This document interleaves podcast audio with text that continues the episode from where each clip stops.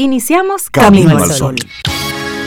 Estás escuchando Camino al Sol.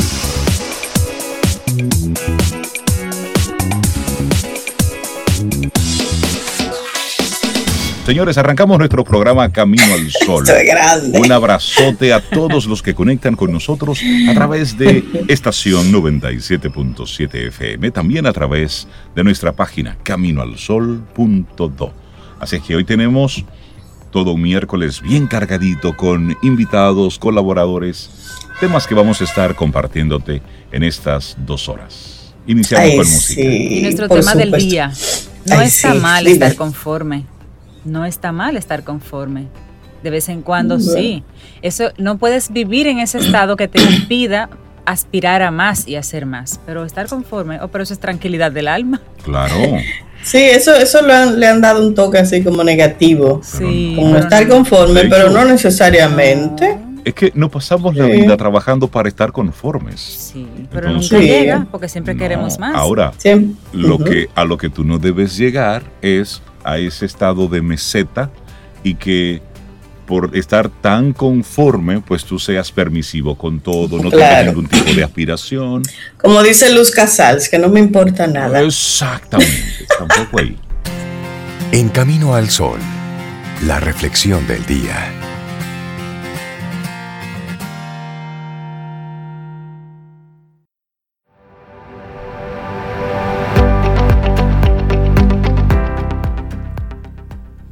Y hoy nuestro tema del día está relacionado con que está bien estar conforme. Tony Robbins, que es la siguiente frase que te vamos a compartir, es el autor de la siguiente frase, dice, la única verdadera seguridad en la vida viene de saber que cada día te estás perfeccionando a ti mismo de alguna manera, que estás incrementando lo valioso que eres para ti, para tus amigos y para tu familia. Qué bonito. Así seguimos avanzando en este miércoles, mitad de semana. Si das mucho, es porque eres mucho. Nadie da lo que no tiene. Y esa es nuestra reflexión para esta mañana. Cuando nuestro amor o nuestra bondad no son correspondidos, podemos sentir ese impulso de cerrarnos a los demás. Pero recuerda que, independientemente de cómo responda el otro, si das mucho es porque tú eres mucho. Y te hacemos entonces una pregunta. ¿Has sentido alguna vez en alguna circunstancia que todo lo que diste fue en vano? Otra más, ¿te arrepentiste de entregar al comprobar que no era valorado por el receptor de turno? Bueno, pues la idea del mundo justo no siempre se cumple, y la ingratitud de otros puede llevarnos a desear cerrar nuestro caudal interno. Sin embargo, déjame decirte algo. Si das mucho, es porque eres mucho. Y frase potente esa. Y estamos equivocados cuando medimos la valía de nuestras acciones o nuestro propio valor personal en función de las respuestas externas. Nos sentimos avergonzados e ingenuos cuando nuestros buenos actos son pagados con indiferencia. Pero, ¿por qué colocamos ese poder en los otros?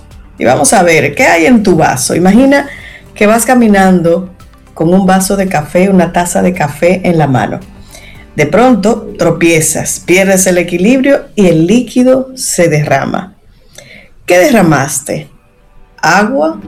¿Leche? ¿Vino? No, derramaste café, porque eso es lo que había en tu vaso.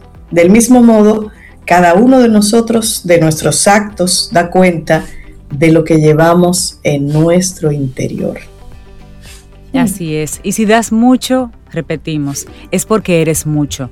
Si entregas amor, lealtad, ayuda y perdón, es porque eso habita en ti. Las personas amorosas aman, las personas heridas hieren. Quienes son felices entregan felicidad y quienes expulsan veneno en sus palabras solamente denotan su veneno interior. Cuando comprendes esta premisa, entonces puedes salir de la trampa de identificarte con los actos de los otros. ¿Alguna vez, pregunta adicional, ¿alguna vez preparaste un regalo para alguien que no lo valoró? Ah, sí, ah, yo tengo otro en mi casa. ¿Ofreciste lealtad a una persona que terminó traicionándote? Te esforzaste en un empleo donde no reconocieron tus talentos y cualidades. Probablemente te hayan tachado de ingenuo por confiar, de blandito por entregar o de tonto por esforzarte. Sin embargo, tú eres lo que das, no lo que el otro responde. Tú eres el amor que pusiste en el regalo, la fidelidad que otorgaste y la responsabilidad que mostraste. La ingratitud, la traición y la indiferencia son el contenido del vaso del otro, no del tuyo. Y si das mucho es porque eres mucho, ¿así? Si amas, si no eres correspondido, has de tener claro que tu amor no pierde valor. Si confías y te traicionan, tu confianza no se convierte en una cualidad negativa. Quien no entrega amor es porque no lo tiene dentro de sí. Quien traiciona es porque guarda traición en su interior. Nada de lo que el otro haga te representa a ti, sino a él. Entonces, desoya quienes te aconsejan cerrarte, limitarte o condicionar tu forma de ser. Es muy común que las personas se rijan por el si tú me das, yo te doy. Olvida esos regateos inútiles. Te doy mucho porque soy mucho. Si tú también me das, te lo agradezco. Si no, haré un esfuerzo por comprenderte que tus acciones son independientes de las mías, que no he de actuar en función de lo que harán los otros, sino de lo que yo soy. Dejo de estar pendiente de lo que ocurre afuera y comienzo a vivir mirando hacia adentro. ¿Qué siento yo?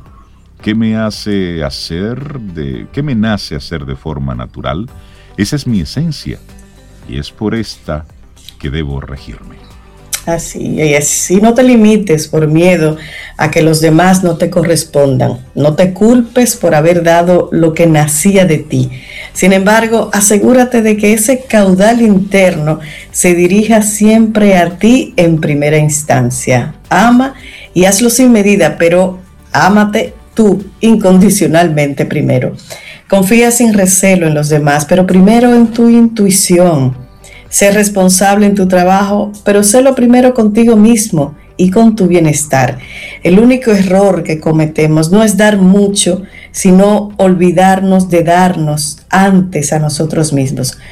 Cuídate de entregárselo todo a alguien porque entonces quedarás vacío. Así, asegúrate de ser tu prioridad, de nutrirte y colmarte primero del amor, el perdón, la lealtad y la confianza que ofreces a los otros. Primero tú. Y sería absurdo pedirle al sol que no brille, al viento que no sople o a las mareas que se detengan. Del mismo modo es ilógico impedirte dar, amar, confiar y disfrutar si eso está en ti. Das mucho porque eres mucho. Y esto es así independientemente de lo que te devuelvan. Una reflexión escrita por Elena Sanz, psicóloga y me parece, me parece muy, muy interesante el enfoque de, Elena. Si das mucho es porque eres mucho. Nadie da lo que no tiene. Esa es una actitud como muy elevada, ¿verdad? Sí, muy linda. Sí, y ahí te la compartimos aquí en Camino al Sol. Recuerda que si quieres escuchar otras reflexiones que hemos compartido en nuestro programa, entra a caminoalsol.do y ahí buscas el tab que dice reflexiones. Están todas las grabaciones de las últimas reflexiones. Y la tenemos ahí disponibles para ti, clasificadas por tema, de forma que si un día tú quisieras escuchar sobre algo como esto, bueno, pues ahí puedes o compartirlo. Si a un ser querido tú sientes que le hace falta como una palabra y tú sabes que escuchaste una reflexión aquí que le puede funcionar, búscala en caminoalsol.do y reenvíasela a esa persona. Mira, escúchate. Así es, un regalito así, siempre cae bien vida, música, noticia, entretenimiento. Camino al sol.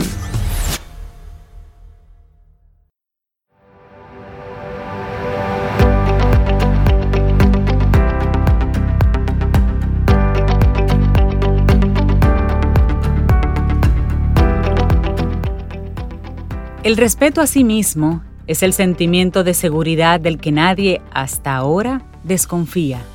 H.L. Mencken. Vamos avanzando, es camino al sol a través de estación 97.7 FM. Bueno, darle los buenos días, la bienvenida a Isabela Paz, una mujer no siempre está feliz, no siempre está jugando, pero sí está conectada con los niños, con los adolescentes y con los padres para que estos sí sean felices y sí estén jugando. Isabela Paz, buen día, ¿cómo estás? Buenos días. Oye, tengo que decir que cada vez estoy más feliz, por favor. ¡Qué bueno! ¡Qué bueno, Isabela! Buenos días. Buenos días, buenos días. Cada vez juego menos ya, ahora estoy casi todo es adulto, acompañando adultos. No, pero no pierdas, no pierdas ese, ese niño, ¿eh? no lo pierdas. No, para nada. bueno, miren, para variar, les traigo un tema, ¿verdad? Este, muy autorreferencial también, por eso es que me gusta traer lo que, los temas que, con los que pues yo voy bregando, no solo con la gente que acompaño, sino también en mi propia vida. Y vamos a hablar de la complacencia. ¿Qué les parece? Las personas que tienen el sí flojo, a todo dicen que sí. Sí, sí, sí. Y están complaciendo a todo el mundo. Un, salir, un sí para salir del paso también. Sí, un sí para todo. Y bueno, sobre todo en las familias, en los padres o las madres, ¿verdad? Eh, pues esto, esto puede ser muy perjudicial. Entonces vamos a empezar como, ¿cómo son esas personas complacientes, ¿no? ¿Cómo, somos? Bueno, eh, por ejemplo, no toleran el conflicto. Tú ves, o sea, una manera de decir sí es porque, o sea, dicen que sí porque no quieren bregar con todo lo que viene si dices que no. ¿Entiendes? Si está aplicado a tus hijos, si está aplicado a un adolescente, tú sabes que un adolescente o un hijo pequeño va a venir una gran batalla. Entonces, para yo evadir, o sea, no sé manejar conflictos, no soy frontal, entonces rápidamente cedo, ¿no? Cedo. Otra característica de las personas complacientes es pues que son, porque fíjense, esto, no, esto puede ser muy negativo, es un estilo de crianza complaciente o permisivo también le llaman. Pero hay, una, hay algo, ¿no? los complacientes suelen estar muy conectados con las necesidades del otro, suelen ser muy cariñosos. O sea, es más, los complacientes eh, están más conectados con la necesidad del otro que con la propia. Tú ves, entonces yo he visto muchas mamás que, por ejemplo, dicen que sí a los hijos a detrimento de ellas o muchos papás. Entonces, al final, el complaciente lo que hace es que dice que sí, pero se resiente, ¿no? Porque luego ve, si, si está atentando contra su propia necesidad, ponte su necesidad de descanso, que es una necesidad válida, pero viene mi hijo o mi pareja, quien sea, y me dice, vamos, vamos, vamos al parque, vamos al parque, vamos al parque, pero ya yo tengo un día que lo que yo necesito es descansar y yo me monto en eso, bueno, vamos, yo puedo irme muy resentida, ¿entiendes? Porque al final estoy haciendo algo que no quiero hacer. Pero como estoy tan conectada en lo que tú necesitas, pero no en lo que yo necesito, entonces me paso. ¿Qué pasa? Que está bien, yo no estoy diciendo que no, o sea, no hay que ser egoísta, de que todo para mí, pero hay que tener un balance. Es decir, no siempre puedo decir que sí a la necesidad del otro a detrimento de la mía. Cuando yo siempre estoy poniendo al otro por encima de mi necesidad y lo que yo, pues en ese momento requiero, yo al final me voy a resentir con la persona. Entonces termino termino manejándome de forma ambivalente, ¿ves? Eh, o sea, es eh, una especie de relación amodio, es decir, eh, sí te complazco, pero bueno, estoy enojada porque tú me... Y, y, te termino responsabilizando también, porque las personas complacientes tienen una baja autoestima, una dificultad para saber lo que quieren, lo que necesitan, porque las personas complacientes generalmente vienen de hogares difíciles, de hogares complicados, de hogares como o muy autoritarios, mamás o padres muy controladores, que todo te, o sea, te lo hacen todo, te anulan, te anulan el deseo, no te dejan ser, o vienen de familias también muy permisivas, muy complacientes, o sea, una de las dos caras. Entonces, siempre el papá o la mamá complaciente pues traen una historia de, afectiva, como siempre, ¿verdad?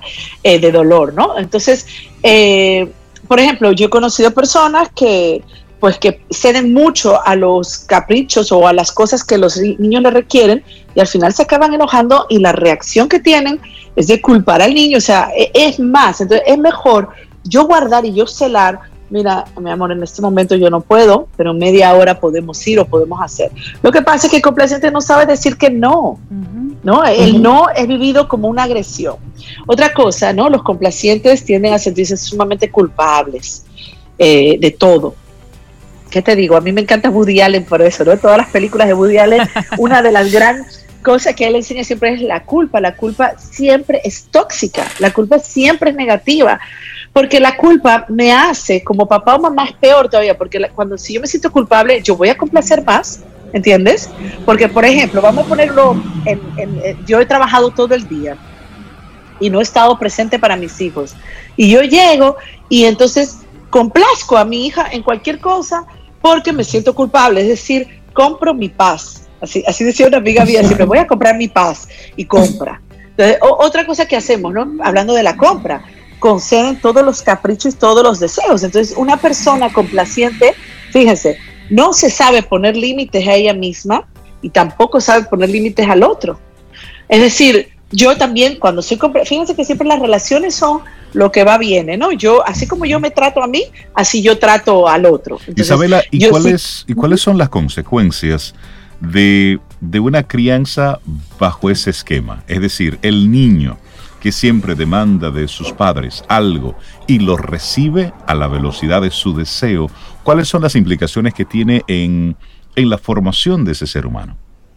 Bueno, eh, muchas, ¿no? Primero, una baja autoestima. Son niños que al, al haberle, o sea, al haberles dado todo, no se les ha ido gradualmente eh, dando responsabilidad, porque se le hace todo, se le facilita todo, digamos. No toleran, no toleran, o sea, no saben muy bien quiénes son, porque este tipo de familia no hay fronteras, no hay límites claros, ¿entiendes? Así, yo, yo me fusiono en el deseo de mi hijo, entonces yo eh, hago lo que tú entiendas, o sea, no hay ese, incluso eh, esas prolongaciones de dormir hasta, hasta 14, 12 años con tu hijo o esas lactancias mm. prolongadísimas, todo eso a detrimento mío, no hay esos, esos eh, límites, ¿no? Por otro lado, pues este tipo de niños no toleran las emociones negativas, así como el complaciente no la tolera y por eso no hace conflicto, porque primero, por un lado, pues no desarrollo una tolerancia a la frustración, porque me lo dan todo, todo lo que yo pido. Entonces, eh, eso, me vuelvo exigente, demandante, creo que todo el mundo me tiene que servir porque como mis papás me lo dieron todo, todo el tiempo, yo voy al mundo así. Incluso voy pensando que el mundo tiene que adaptarse a mí. Es decir, es muy, muy grave estas consecuencias. Eh, no se socializan, los niños no saben socializar, porque cuando van a la adolescencia, ya que es más importante todavía el grupo de referencia, los complacientes o suelen ser muy complacientes con el otro, y, es como si, se, como si se mimetizan con el otro, ¿entiendes? Toman características del otro, no importa el otro como sea, o también son muy eh, eh, demandantes y como needy, se dice, como necesitados, ¿no? Por esta baja autoestima. Entonces tienen muy poca tolerancia a la frustración. También hay una confusión, ¿no? Porque los complacientes eh, compramos cosas y pensando que, o sea, le, le pasamos un mensaje a los niños como que la felicidad está asociada a obtener cosas. No, no, no les enseñamos la verdadera felicidad, sino que está más ligada a conseguir lo que quiere. ¿Por qué? Porque al final el complaciente es un adulto inmaduro. esa, es la verdad. Entonces, eh, los adultos inmaduros y van, criando niños inmaduros. Entonces, no hay esa progresión de, de qué quiere, tiene que ver con la, con la felicidad. ¿Entiendes? La felicidad está atada a la satisfacción de mis deseos, porque eso es la felicidad a, a los seis meses. Es decir, la satisfacción de mis deseos eh, es mi supervivencia.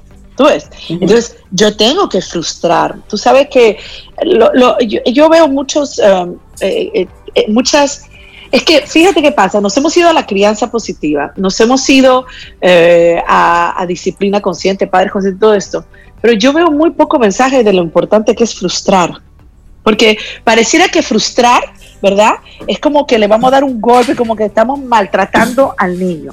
Una cosa, y esto es muy importante, porque esto está en la base del complaciente.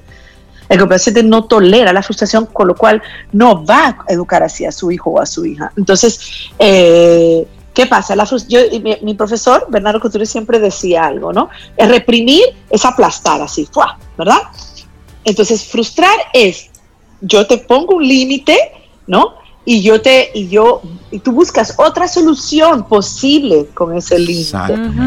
otra, otra, solución creativa. Entonces, ok, yo no puedo jugar con la pelota en la sala, y, porque puedo destruir todo. Pero tal vez yo puedo jugar con otra cosa en la sala, o tal vez yo puedo jugar con la pelota después en otro sitio, ¿me entiendes? O sea, eso es una frustración. El complaciente, la frustración sencillamente no la tolera. Entonces, ¿qué trae eso? Óyeme, una falta de disciplina tremenda, una falta de autocontrol. O sea, yo pienso que uno de los objetivos más importantes de la educación tiene que ser ayudar a nuestros hijos a regular impulsos, porque regular impulsos está completamente asociado al bienestar.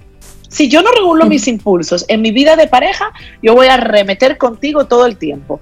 ¿Entiendes? si tú no haces lo que yo quiero, eh, yo, ah, si yo no regulo mis impulsos como mamá o papá, voy a darte golpe cuando tú no hagas lo que yo quiero. No, el adulto va a ser un adulto que no va a ser funcional, Isabela, porque en cada eh, eh, momento, en el tránsito, en el trabajo, con la pareja, cualquier mínimo detalle, un bombillo que se le se, en ese momento se le dañó, va a detonarlo porque la persona no tiene control, no tiene autocontrol. Exactamente. Entonces, fíjate, eso es algo muy importante que los padres complacientes no enseñan. Cuando yo soy criada en que mi satisfacción inmediata de mis deseos porque es normal a los dos años hacer lo que yo quiero cuando yo quiero, pero como tú dices, la vida adulta no. Entonces, eh, eh, las secuelas son muy, muy graves, ¿no? Porque hay también una dificultad de seguir reglas hasta por lo bajo, ¿entiendes? Hasta que, hasta que yo puedo funcionar bien, pero al final yo, se trata de que yo siempre tengo que conseguirme con la mía a costa de lo que sea.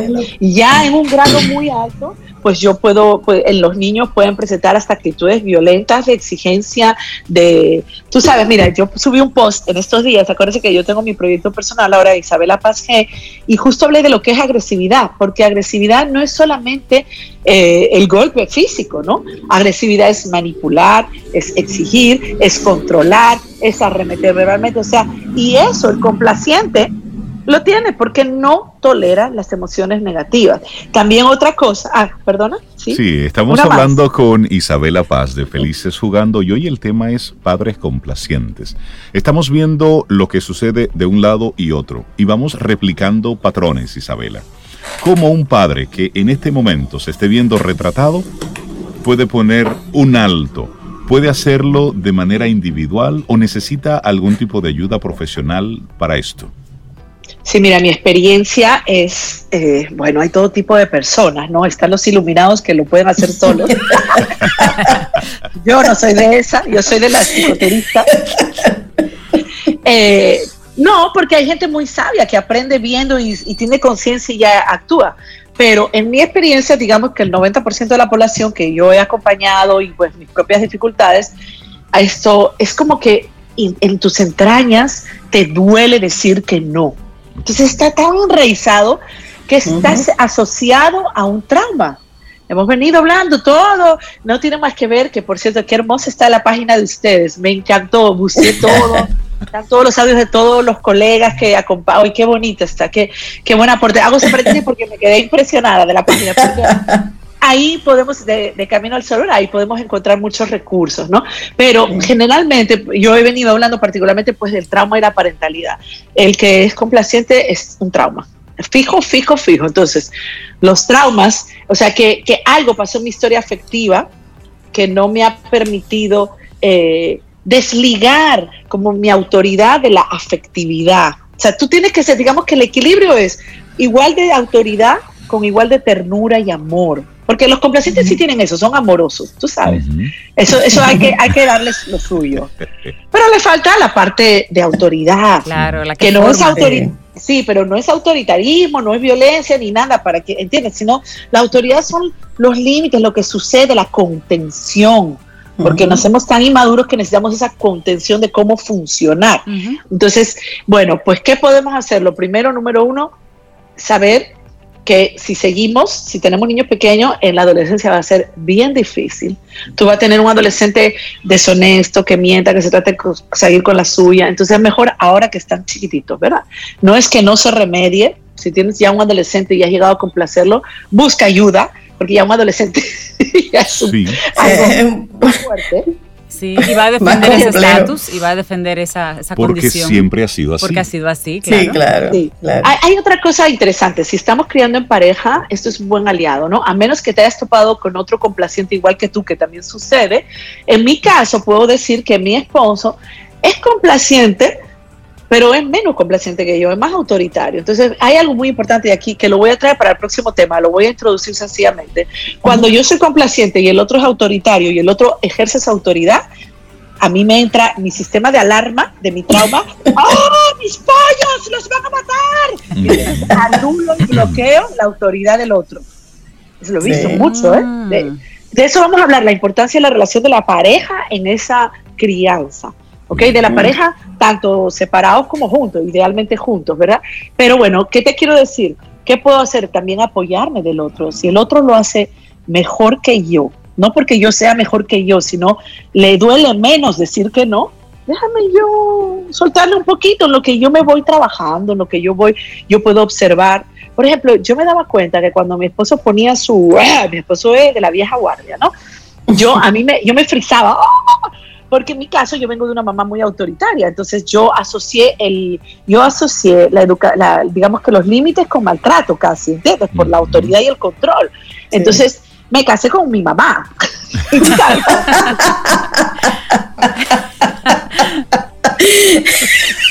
Un abrazo desde aquí a tu mamá y a tu esposo. Lo que se ha tenido que chupar. Entonces, entonces yo me frizaba, ¿entiendes? Cuando yo lo veía, estamos hablando de chiquitos, ya los míos tienen 18 y 16, pero fui aprendiendo y por eso me gusta traer esos ejemplos, porque yo fui aprendiendo a quedarme callada. Tú sabes, claro, mi esposo no es violento ni nada de eso, no le da golpe ni nada, pero cosas tontas como eh, ahora no va el chocolate, el chocolate va después, o un helado, ya para mí eso era un sufrimiento, un drama. Eso, es muy importante, complaciente el no es un drama, entonces es algo más allá que, o tú dices, ok, otra cosa, yo, yo muy incoherente, ok, yo voy a decir que no, por ejemplo, atiende, y además ellos saben, esos son terribles, porque ellos saben quién es el que dice que no y quién es el que dice que sí. Claro sí, ¿Cuál, es, ¿Cuál es el débil? habla con fulano. Ah, claro, y te insisten. ¿Y saben cuál? El que tú insistes. O sea, mi esposo dice no y nadie se devuelve. Adivina qué pasa cuando yo digo que no, pueden devolverse tres veces y seguir preguntando. Porque tu no es un, un no ahora, un no insiste un, un poco no inseguro, Un no inseguro. Sí, sí, sí. Isabela, un no ¿Y cómo manejar el caso de una persona que sí sea, eh, que tenga su autoridad, que ponga su autoridad, pero los niños, como tú dices, saben mucho y en espacios públicos, entonces ahí sí quieren intimidar un poquito y ejercer su autoridad, porque claro, ahí, ahí quieren manipular. Y yo, por ejemplo, pongo límites, pero en el supermercado, cuando estamos en lugares donde yo necesito un cierto comportamiento, ahí ellos aprovechan para manipular. ¿Cómo manejamos ese caso? Bueno, tú sabes que yo tengo una amiga que, le, claro, es supermercado, pero una amiga le decía a su hijo que es súper autoridad, ¿ya? Esto así como, hasta yo le tengo miedo. y, ella le decía a su hijo, si tú me pides permiso delante de, para ir a casa de tu amigo, delante de tu amigo, no va el permiso. O sea, eso ya era la extrema derecha de la autoridad. Entonces, el hijo rápidamente nunca le pedía permiso delante. ¿no? Entonces, no, eh, yo pienso que todo eso, si es algo en el supermercado, es advertirle y yo creo que si las consecuencias, si hace lo que sea que te esté pidiendo o te insiste, te insiste, te insiste, te vence por cansancio. Eso, eso, eso, eso es lo que hay detrás, tú sabes. Entonces, tú puedes ah, para la próxima supermercado o para la próxima salida decirle, óyeme, si tú me vas a pedir esto, no vamos. O sea, es un poco también, es importante anticipar, porque uno va aprendiendo. Pero aquí lo importante es, si tú cedes, es mejor que diga que sí, o tú sabes que hay que aprender, que es algo que a mí me funcionó mucho, y todavía lo uso, voy a pensarlo. O sea, eso, es algo, porque el complaciente, eso tiene que ser una mulatilla, porque el complaciente dice rápidamente sí, sin ni siquiera lo piensa. Entonces, siempre un amigo decía, es mejor devolverse de un no que de un sí, ¿no? Si tú te devuelves de un no, wow, tú eres un superhéroe. Pero tú decir sí, y después no, entonces vamos a practicar, lo voy a pensar. Lo voy a pensar. De hecho, hay una regla del silencio incómodo que utilizan emprendedores como Tim Cook y Jeff Bezos, que anda más o menos por lo que dice Isabela. Es decir, ante una pregunta dura... Eh, Te miro en silencio. Silencio. Te miro, y eso equivaldría en los niños a lo voy a pensar. Eso no es ni sí ni no. Eso es lo voy a pensar. Y eso da tiempo para muchísimas cosas, para que él se olvide de eso y se distraiga con otra cosa. Ver la estrategia. ¿Qué estrategia uso? Sí, y también eh, podemos tomarnos el tiempo de pensar, porque el ritmo del niño es así, ¿no? Pero el nuestro, tenemos que barajar todas las posibilidades y ver bien eh, esto. Pero yo pienso, para volver a la pregunta de qué hacer, ¿no?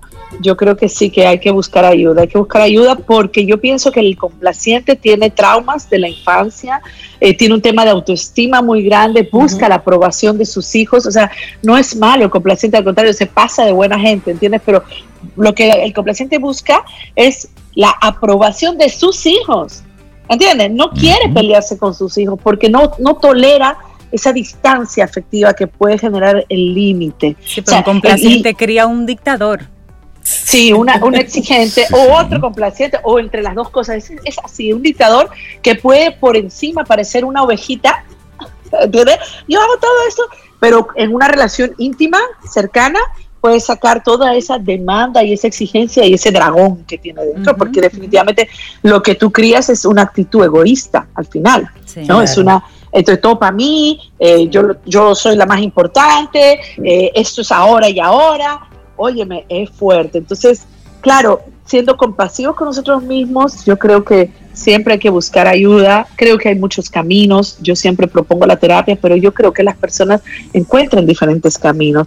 Ahora, también el complaciente no es solo complaciente con sus hijos, o sea que la terapia va, porque yo como complaciente puedo ser complaciente con mis hijos, pero lo soy con todo el mundo. Al final, por ejemplo, acabo aceptando todo tipo de trabajo. Mira, ah, yo tengo una amiga en España que es de, de psicomotricidad también y, y, me pidió hacer un seminario que lo habíamos apalabrado ya para hacer, pero ahora pues tengo muchas cosas. Entonces yo le dije que sí, pero después dije, no, yo no puedo decir que no. Entonces como ella me dijo, pero ese sí. Y nada, al final dije, mira, vamos a hacerlo en febrero. O sea, yo me sentí también, o sea, poder decir, eh, tú quieres decir sí, pero eso es a detrimento tuyo. Entonces esas cosas, pues es importante que tú veas que tu complacencia no es solo con tus hijos, sino con el resto de la humanidad. Sí, porque es una, es una actitud, es una forma de tu ir conduciéndote por la vida. Isabela, la gente que quiera ponerse en contacto contigo y todos esos contenidos espectaculares que tienes, aparte de encontrarlo en caminoalsol.do, ¿dónde te encuentras? Está bien Isabela Paz G en Instagram y en Felices Jugando. Y bueno, nada, ahí también tengo un blog, tengo una, la página web de felicesjugando.com y el blog Isabela Paz, no, ¿cómo es? isabelapaz.org, que subo artículos así. Buenísimo. Así que ahí Isabela, muy bueno el tema que nos compartiste. Excelente, Isabela. Uf. Pues, yo no le voy a pedir ninguna canción a Sobeida porque no quiero forzarla que ella tenga que decirme que sí. no, yo cuando so, cuando es que me piden canciones digo sí, muy ah, pues entonces tú tienes que ir a terapia. Tienes que ir de Isabela. Sí, pero ella sabe, terapia. Ella sabe decir que no. Ella sabe decir que no. Sí, sí, sí. de hecho voy a terapia.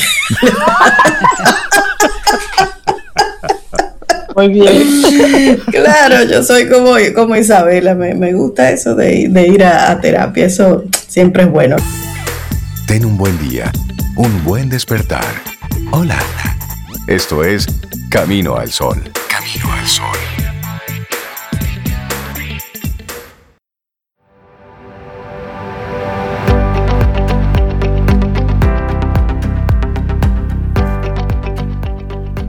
Y para recibir a nuestra próxima colaboradora, esta frase es de Séneca. Dice, mantenerse a sí mismo a salvo no significa enterrarse a sí mismo. Continuamos, estamos ya en nuestro segundo bloque de Camino al Sol. Bueno, María Eugenia Ríos Lamas de Nueva Acrópolis nos acompaña como cada miércoles. Maru, buenos días, bienvenida a Camino al Sol. ¿Cómo días. Muy buenos días. Gracias. complaciente, complacida, no, ah. complacida.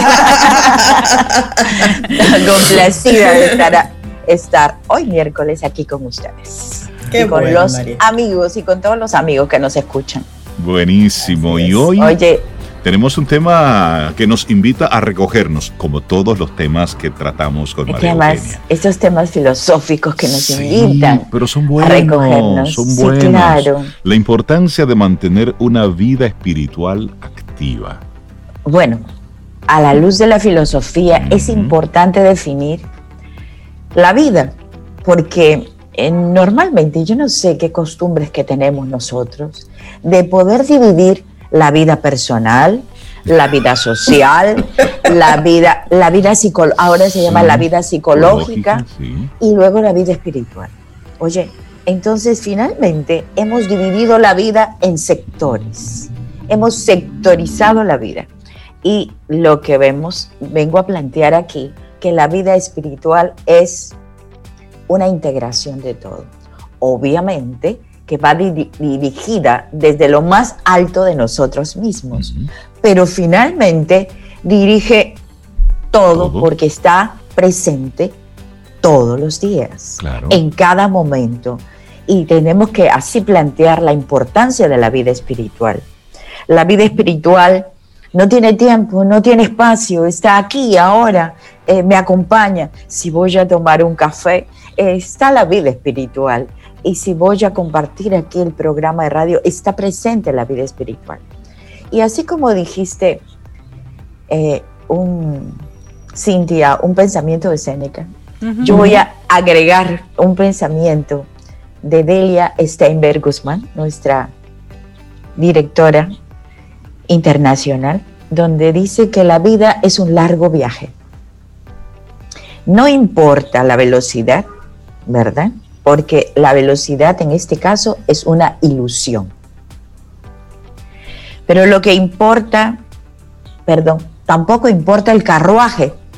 O sea, tampoco importa el carruaje que tenemos, que usamos. Pero lo único que importa es el camino que andamos. Bien, o sea que vamos integrando todos para hablar de la vida espiritual. La vida espiritual, primero, amigos, estar, debe estar siempre activa. Es indispensable que esté activa. Yo sé que es sutil y muchas veces está puesta a prueba. Cuando nosotros nos parece algo loco, paradójico, que cómo es que la vida eh, nos está poniendo a pruebas estas incongruencias de la vida.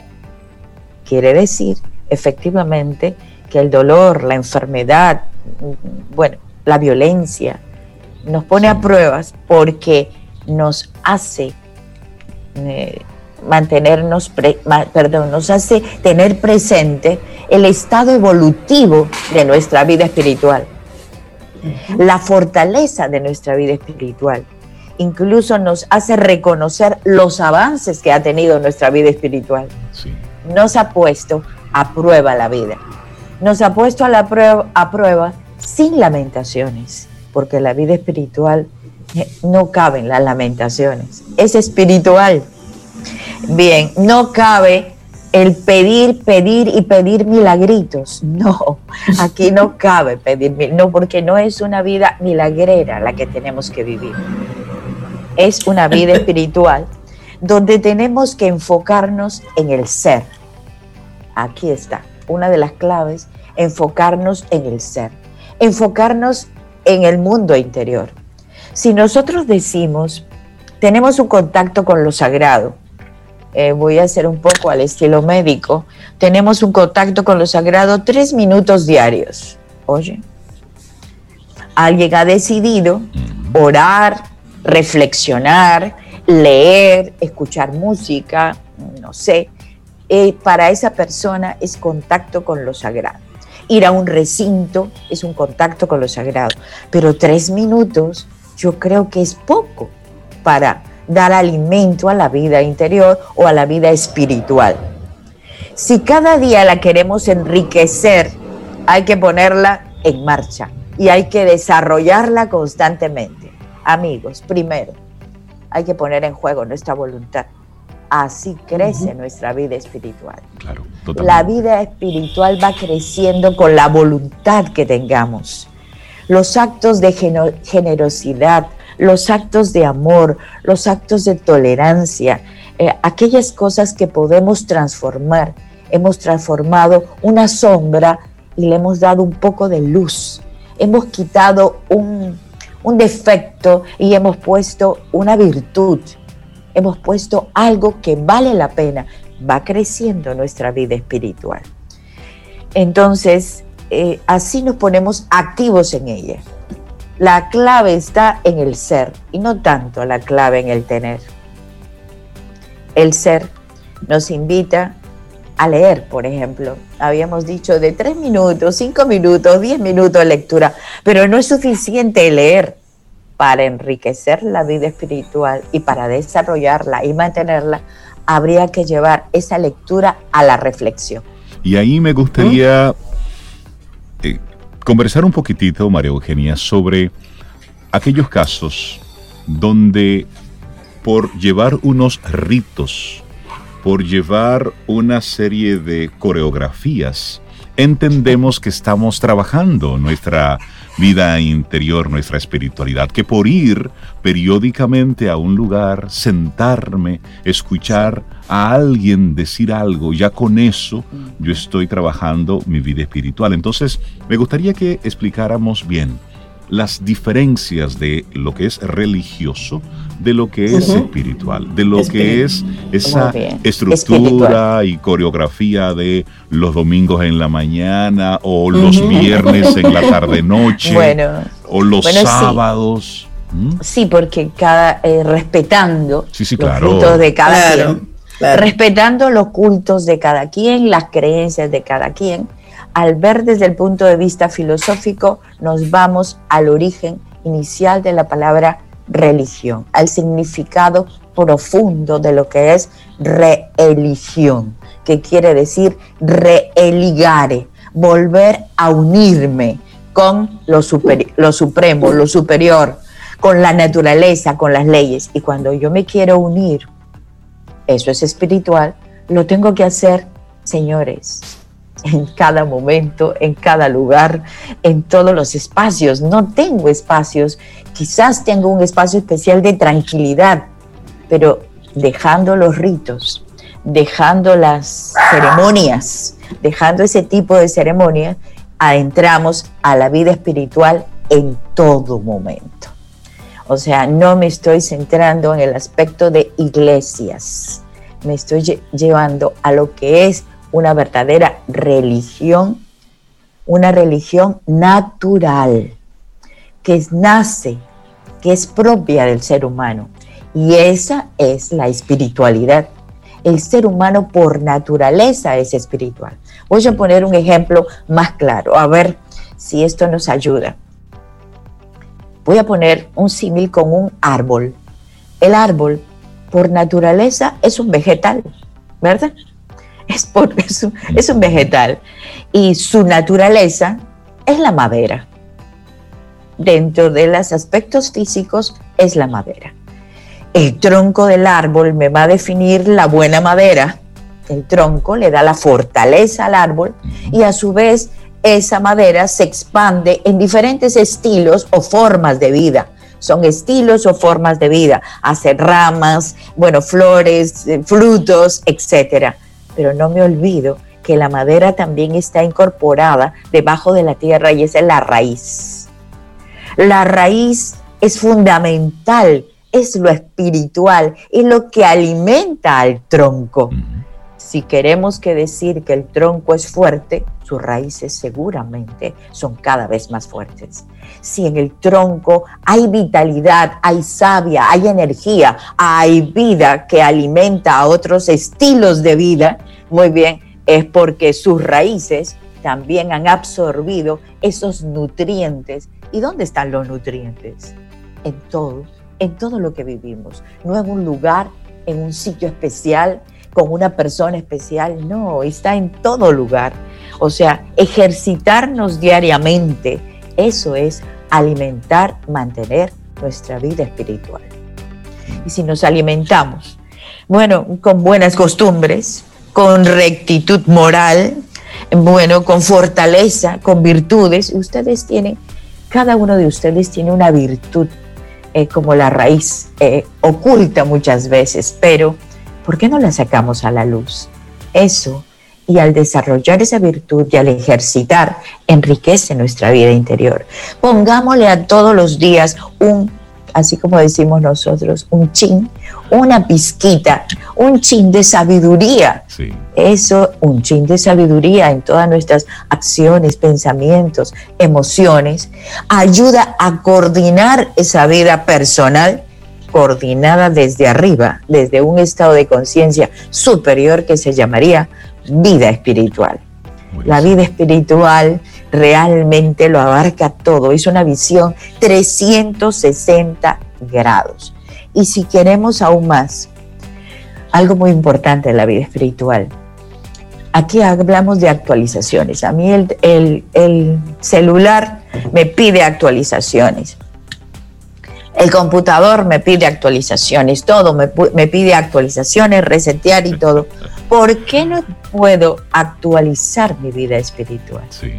Pero tendría que actualizarla todos los días a levantarme. Y eso se llama vivir cada día renovado, renovados todos, bien, porque con un propósito de vida, con alegría interior, comprender las situaciones que estamos viviendo, aceptarla, aceptarlas, ejercitar nuevamente mi voluntad, sacar las impurezas, las malas ideas, las sombras y enfocarme a lo que voy que es la vida espiritual. Y me llama mucho la atención que utilices ese concepto de, de actualizar nuestra vida espiritual, porque recurrimos a ella, recurrimos a la religiosidad, si se quiere, cuando tenemos momentos de mucha aprensión, cuando tenemos momentos de angustia, cuando tenemos momentos de incertidumbre.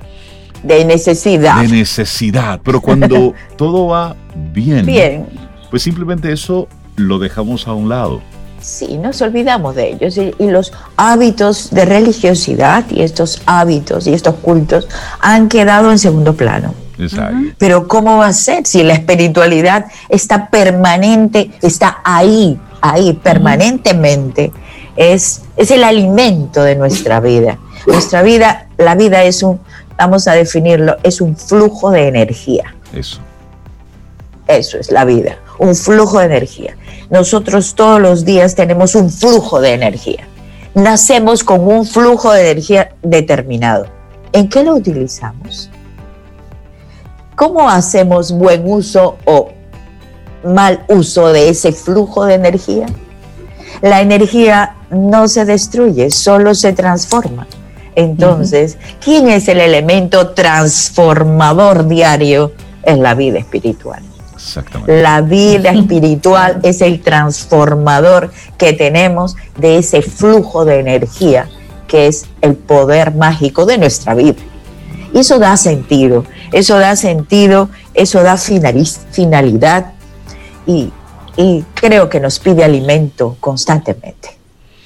María Eugenia Ríos Lamas, la importancia de mantener una vida espiritual activa. Y una última pregunta.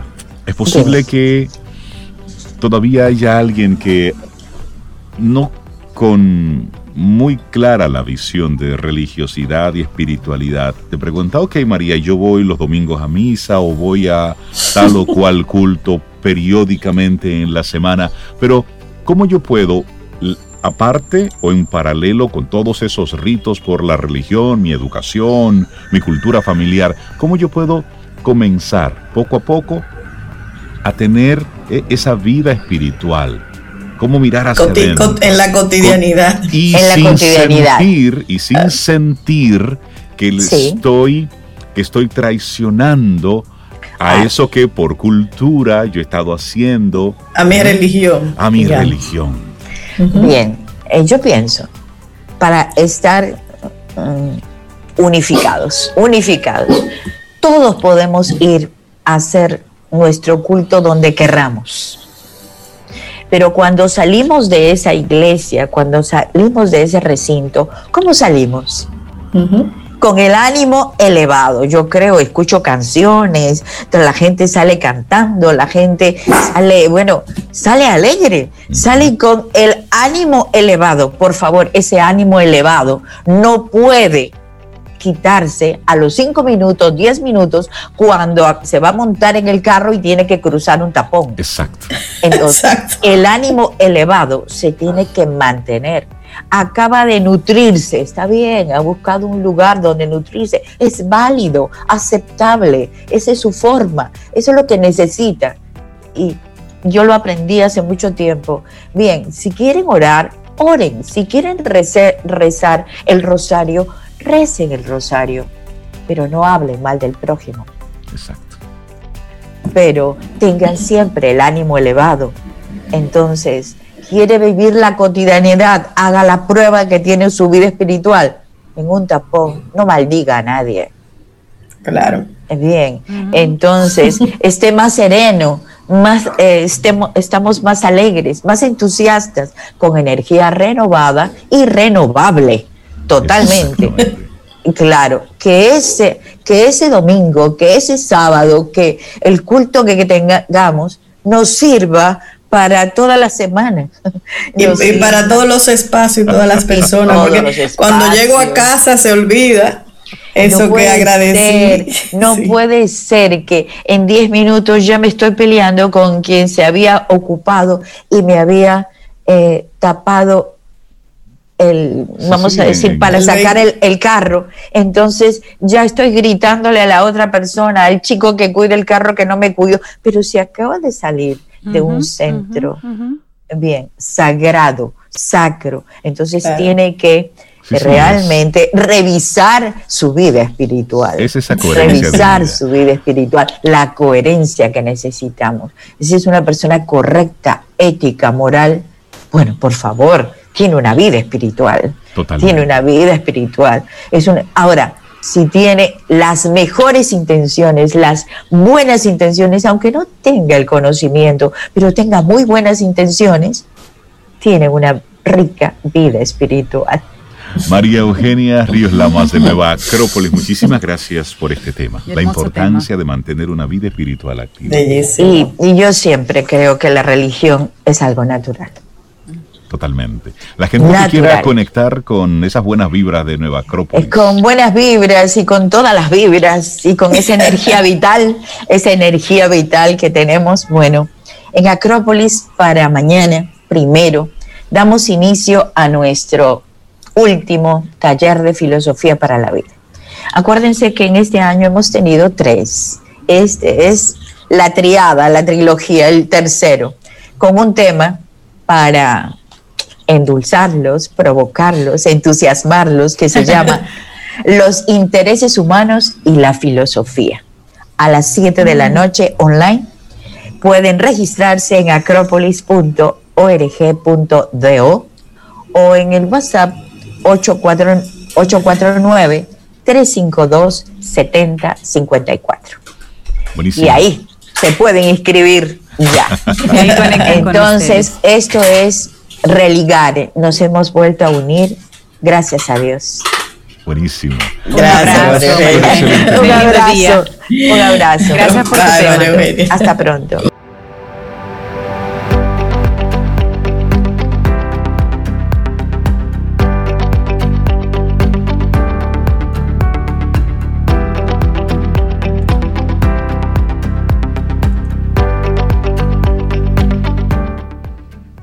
Estar conforme no significa no desear más. Significa ser agradecido por lo que ya tienes y paciente en la espera de lo que está por venir. Anna Libert. Seguimos avanzando, esto es Camino al Sol. Bueno, miércoles, mitad de semana, estamos ya en el, en el último programa del mes de septiembre, Sobe.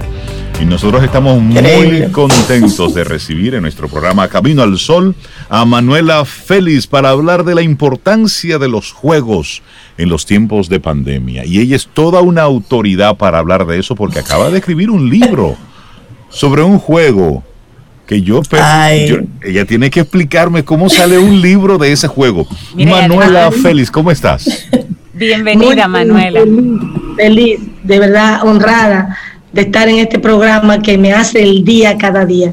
De verdad, los amo y son parte de mi vida, muy importante. Nosotros te agradecemos gracias. esa audiencia de muchos años, Manuela. Gracias por ello.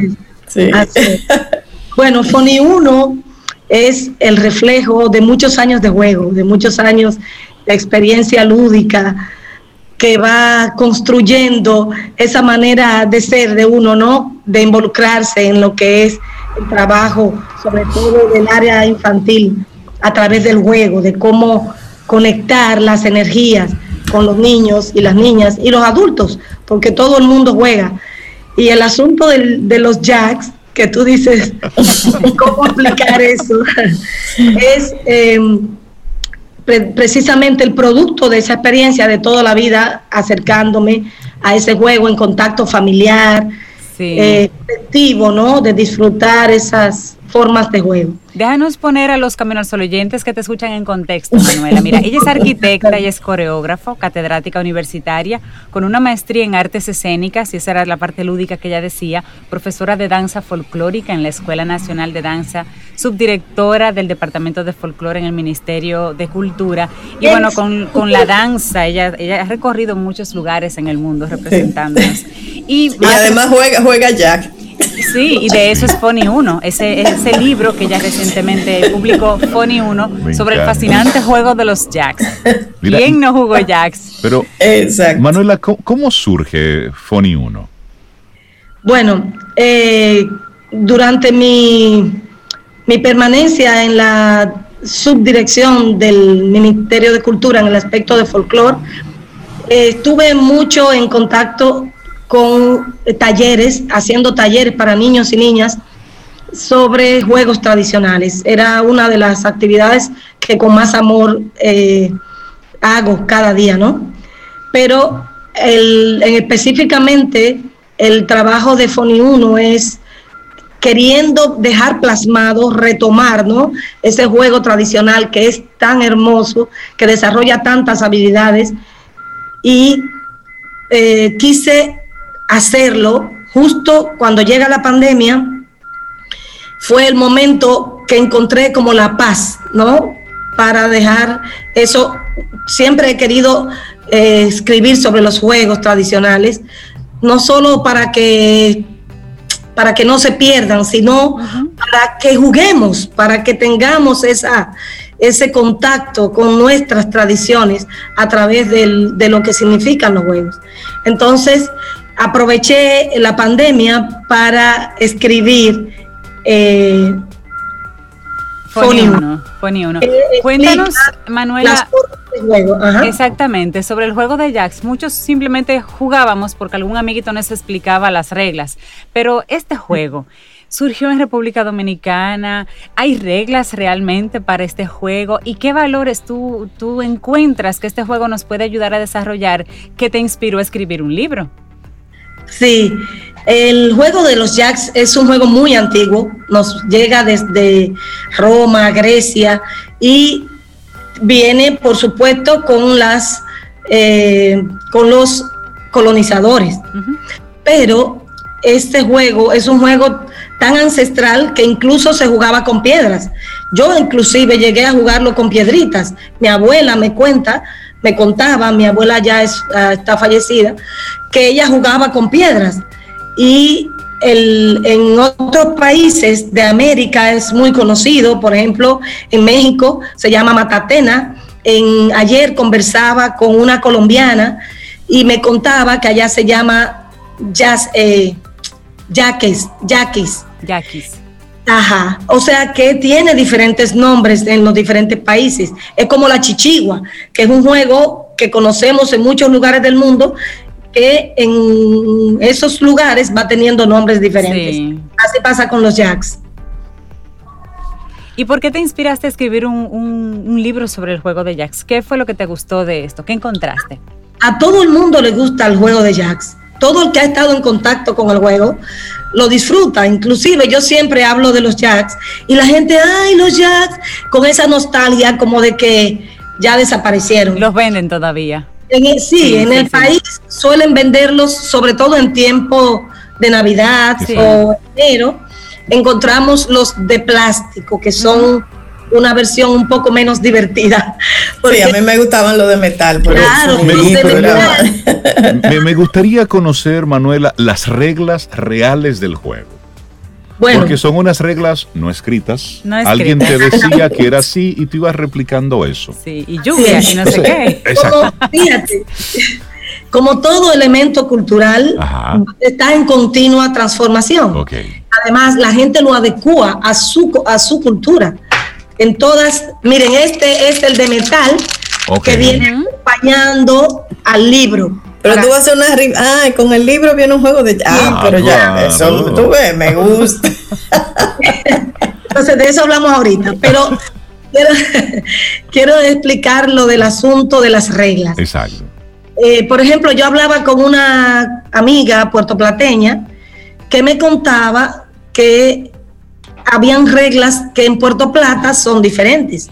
Porque lo que yo explico en el libro, y eso es muy importante tener claro, ¿no? Es que las reglas que yo explico en el libro son las que yo viví, las de mi generación, ¿no? y de las que mi mamá me enseñó. Yo jugaba con mi mamá y con mi abuela. O sea que yo vengo ahí con dos generaciones anteriores trayendo ese aprendizaje.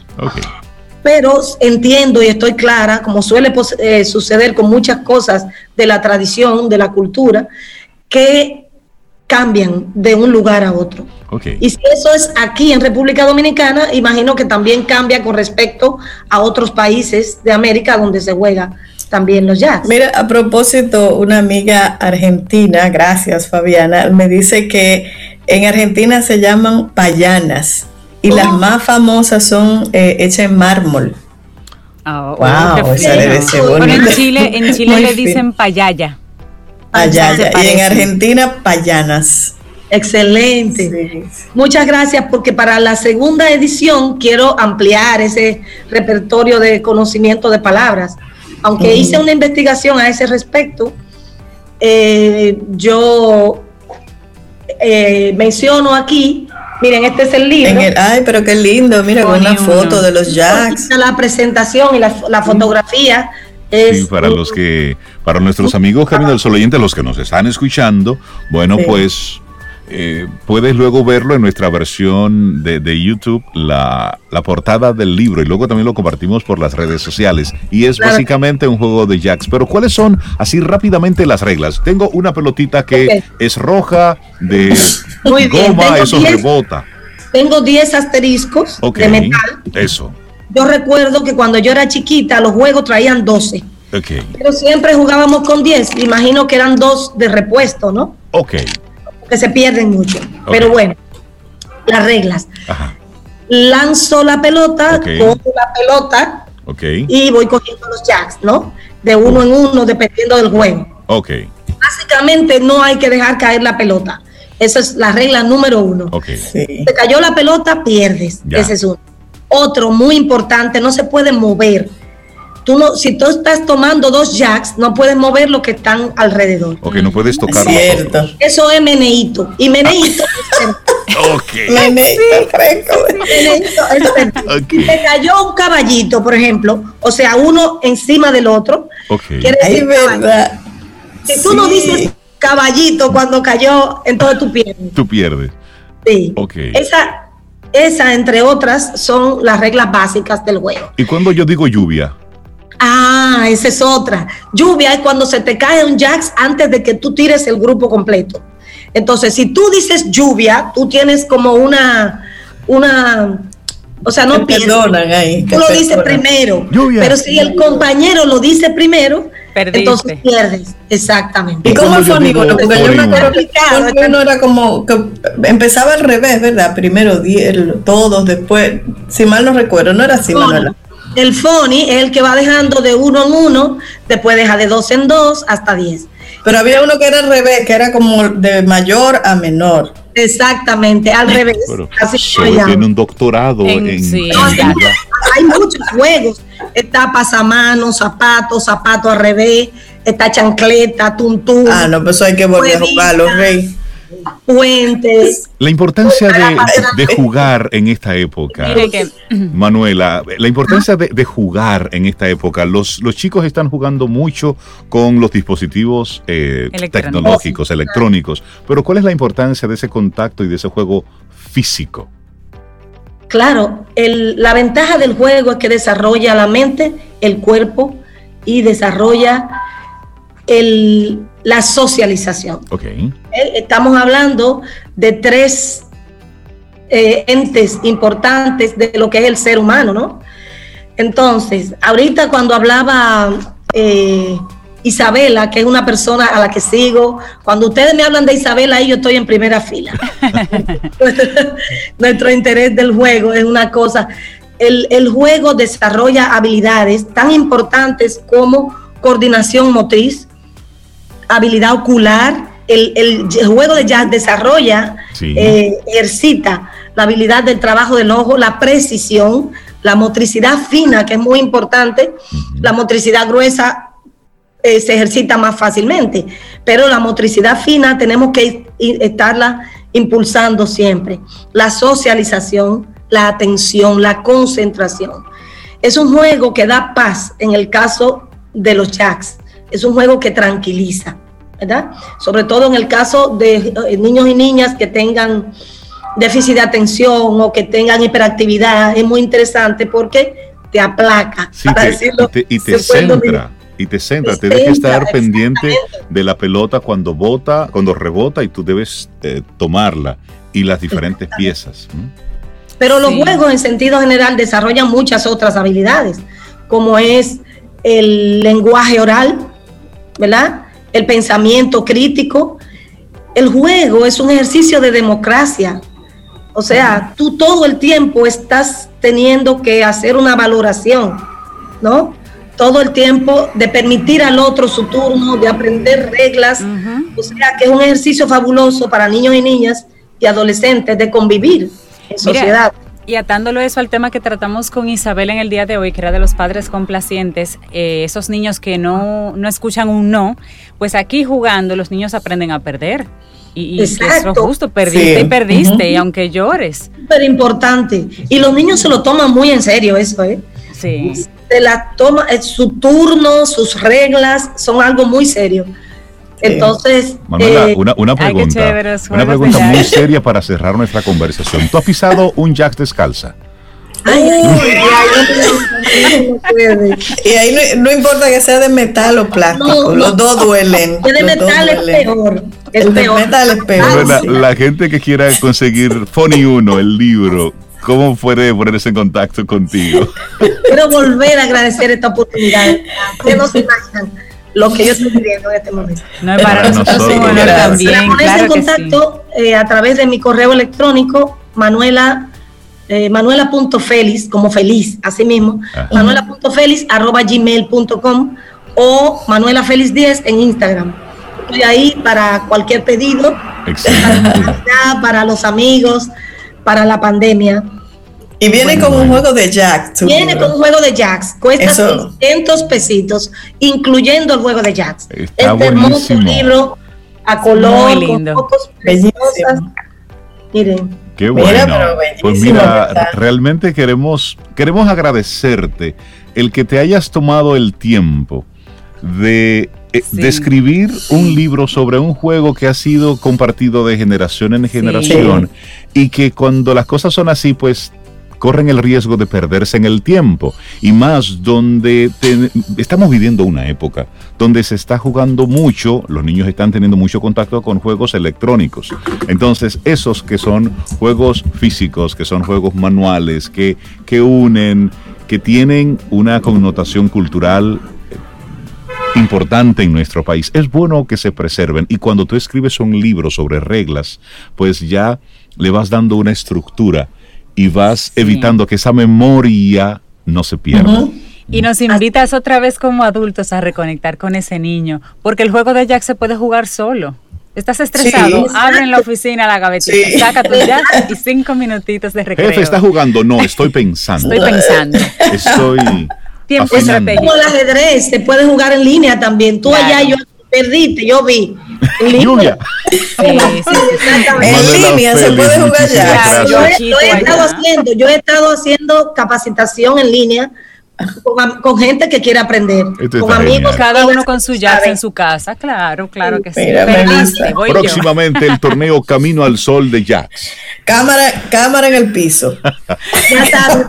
Vamos a hacer un, un Zoom. Le voy a invitar para que un juego de jazz. Manuela Félix, muchísimas gracias por compartirnos tus experiencias y, felicitarte por esta iniciativa. De verdad que sí.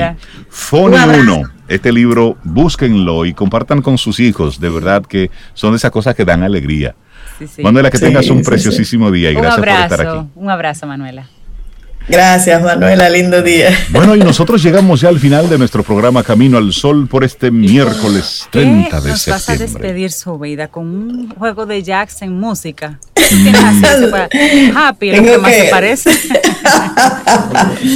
no, tengo una canción que, que yo creo que va casi con, con, con los juegos de Jax porque es una canción de la que se conoce como Nueva Trova, esa canción de los años 60, años 70, que a diferencia de las producciones comerciales tiene un contenido social muy fuerte, más en aquella época. Un cantautor, poeta mexicano, compositor que se llama Alejandro Filio.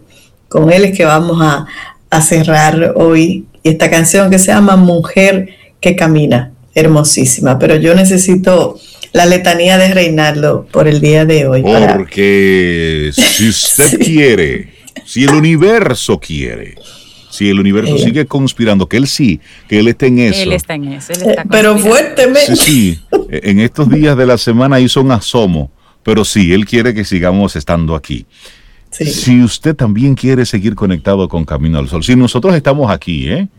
Porque, eh, esto no, sabemos de hoy, no de mañana. Tendremos entonces mañana un nuevo Camino al Sol. Este es el último programa que haremos en el mes de septiembre. El próximo será el mes que viene. En octubre nos vemos. Ahorita. En octubre nos estaremos escuchando de nuevo. Y esperamos que hayas disfrutado del contenido del día de hoy.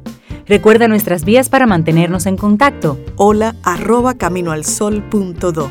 Visita nuestra web y amplía más de nuestro contenido caminoalsol.do. Hasta una próxima edición. Y pásala bien.